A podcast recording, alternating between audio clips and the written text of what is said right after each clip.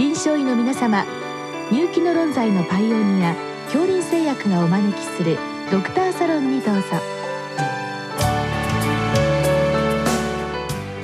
今日はお客様に埼玉医科大学小児科教授徳山健一さんをお招きしております。サロンドクターは青い会柏田中病院糖尿病センター長山内俊和さんです。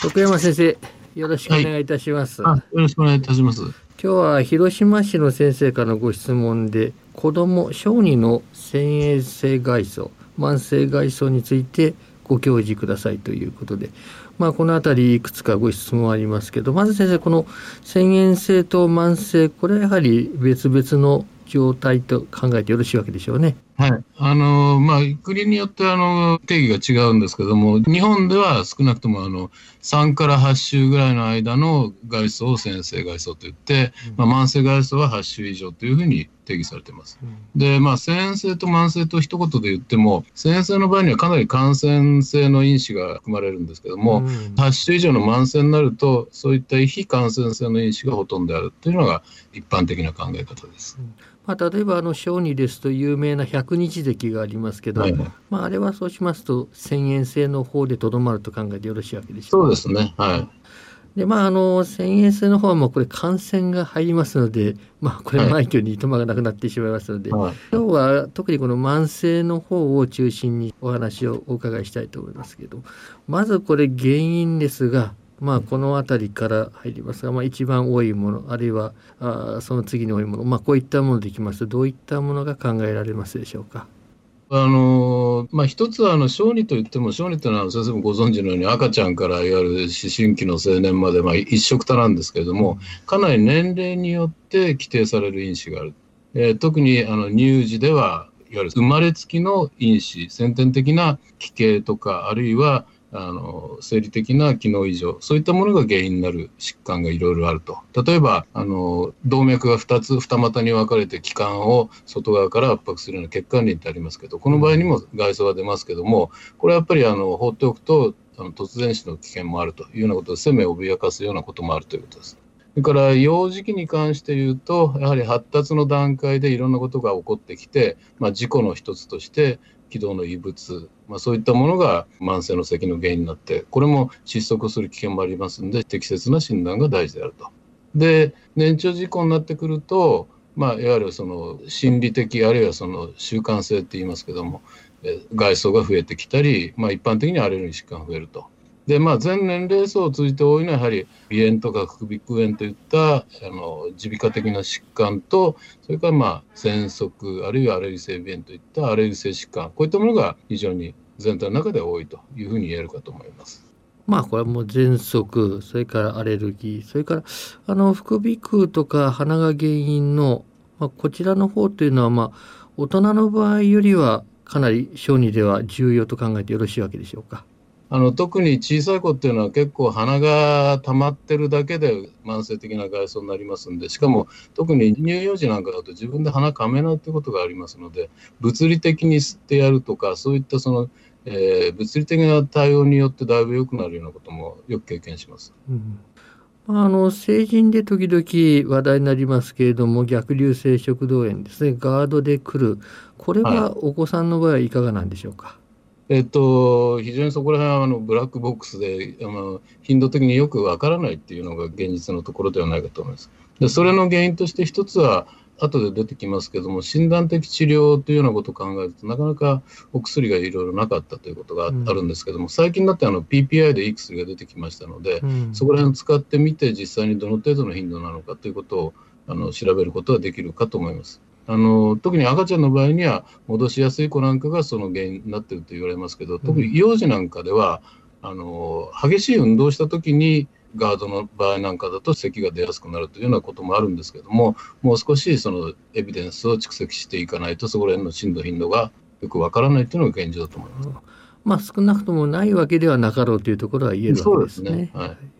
さて、この原因検索、まあ、検査法というご質問なんですが、まあ、このあたり、まあ、先ほどの、まあ、三大疾患といいますか、はいまあ、このあたりの鑑別になると思いますけど、どういうアプローチをされるんでしょうか？あのこれは慢性外装に限らず他の疾患でもそうかと思いますけれども一番の基本はまずあの細かい病歴を知るというのが非常に大事かと思います。うんそれによってかなり絞られてくる可能性がある。例えば咳はいつ頃出るか眠ってからも出るのか寝ると消えちゃうのかあるいはその随伴症状でどんな症状があるのか。うん。例えば鼻の疾患なんかの場合ですと例えば鼻の他の症状を合併した時に咳が出やすいと。まあいろんなそういうことはありますけれども、まあ、そのその人がどういう時に咳をするどういう特徴があるのかを知るっていうのがまず第一かと思います。うん。でそれに加えてまあ、あの理学的所見を取ってその人の状態を把握するということも大事ですし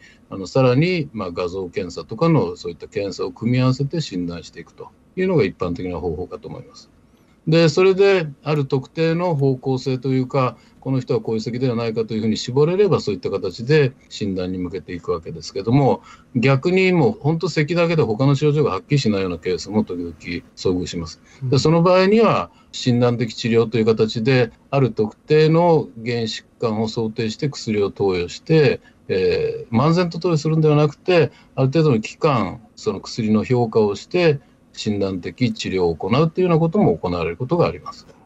まあ、この診断的治療を行う場合の、まあ、手続きといいますか手順ですけどもこれはいかがでしょうか？これはやっぱり基本的には疑わしい疾患を考えてそれに対する治療薬というものを投与してみてある一定期間それぞれその効果が出るはずの期間があるわけですから、うんその期間試してダメだったらば診断の再考を考えるというのがあ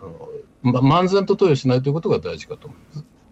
まあ、そうしますとこのそれが治療法を兼ねるということも、まあ、しばしばあると考えてよろしいわけですね。そうですねあの効果がないのに漫然と使うんではなくてダメなら別の治療に変えてみるとかそれももちろん必要なことだと思います。で具体的になりますけれども、まあ、例えば先ほどの中で、まあ、喘息がやはりあの非常に中心的な役割を果たすと思いますけど、はいまあ、これの治療法のあたりから少し教えていただけますか？あの基本的にあの喘息の患者さんが咳をするというのは非常に多いと思うんですけどもそれも単純に喘息だからその咳をするということではなくて実際その喘息の患者さんが、えどういうことが原因であの咳をしてんだろうというふうにちゃんと考えないといけないと思います。で具体的に言うとあの成人で言われている咳喘息というのはあの子どもでは非常に少ないというふうに考えています。これはガイドラインでもあの明記されていることなんですけれども、あの喘息の人で、喘息の人というか、ただ咳が長引くから咳喘息で、まあ、例えば吸入ストレートをやるとか、そういうふうな形であの短絡的に行くんではなくて、やはりしっかり鑑別をしてから治療していかないといけないと。で、まあ、喘息の人の場合には、大きく分けると、あの2つ咳の原因があろうかと思います。1つは、その喘息発作の部分症状として出てくる咳である。からもう一つは、あの合併症、非常にこの頻度が高いですけど、アルギ性鼻炎50%とか、あるいはもっとって言われてますけども、まあ、喘息とアレルギー性鼻炎、非常にあの両方持っている患者さん多いですから、うんその合併症であるアレルギー性鼻炎が原因、あるいは副鼻腔炎が二次的に起こっている場合もありますけども、そういったものが原因になっている場合もあります。だから喘息自体が問題で咳が起こっている場合には、これはアンダートリートメントですから、その喘息のガイドラインに沿って治療計画を見直すと。それから合併症である微疾患の場合には、例えばアレルギー性鼻炎だったらば、えー抗ヒスタミン薬とか点鼻ストレートとか使ってみると。で、一般的に僕の印象としますと、アレルギー性鼻炎が咳の原因、慢性外傷の原因になっているという認識が今一つ、あの、浸透してないというところがあります。うんで、喘息の治療を一生懸命やってダメな場合には、アレルギー性鼻炎の合併も考えて、そちらの治療をするというようなフレキシブルな考え方が必要かなというふうに思ってます。まあ、喘息なんですが、まあ、あの小児でも基本的には吸入ステロイドを中心と考えてよろしいわけでしょうか？そうですね、あの吸入ステロイドは基本的に、まあ、あの低年齢の子どもさんの場合には、例えば抗ロイコトリエン薬とかを軽い場合には最初に使う場合もありますけども、基本的には吸入ステロイドと考えていただいて結構だと思います。抗コリン薬に関してはいかがなのでしょうか？あの子どもの喘息のガイドラインには抗コリン薬のあの成人とは違って入ってないんですけども、僕自身の経験からすると特にあの喘息の子どもさんで激しい運動した時とかあるいはこれからの今の時期ですけども寒い時期、うん、特にあの冷たい空気を吸ったりすることによってまあ、おそらくは神経反射みたいなものが起こるんではないかと思うんですけどもそういった咳に関しては抗コリン薬が非常に効くケースがあるというふうに感じています。まあ、ガイドライン外の使用にはなるということですね。一応、小児のガイドラインには記載はないということですけど。このステロイド療法は、まあ、大人では数年間ぐらい持続することが多いようですが、やはりこれ、小児でもそうなんでしょうか？結局、そのステロイドはその必要があれば続けるということで、まあ、ステップアップ、ステップダウンを急いでやるんではなくて、3ヶ月あるいは6ヶ月といったある程度のスパンを見て、コントロール状態を見て、あの変えていくっていうのが、子どもでも同じやり方だと思います。あとあのお子さんの場合ですと例えばあのなかなか寝つけないとかですね、まあ、そういったことも出てくる関係があって咳止め薬ですか。これはどうしたらいいかっていうのはいかがでしょうか？うん咳止めというと咳ってあのいろんな原因がありますんで、うん、やっぱりその子の何が原因になって咳を出るのかっていうのをちゃんと診察した方がいいと思うんで漫然とだらだら続けるとあまり意味のないことかと思いますけど。うんまあ、そのあたりは十二分に診断を優先してからということでよろしいですかね。ねはい。いや先生どうも今日はありがとうございました。いいどうもありがとうございました。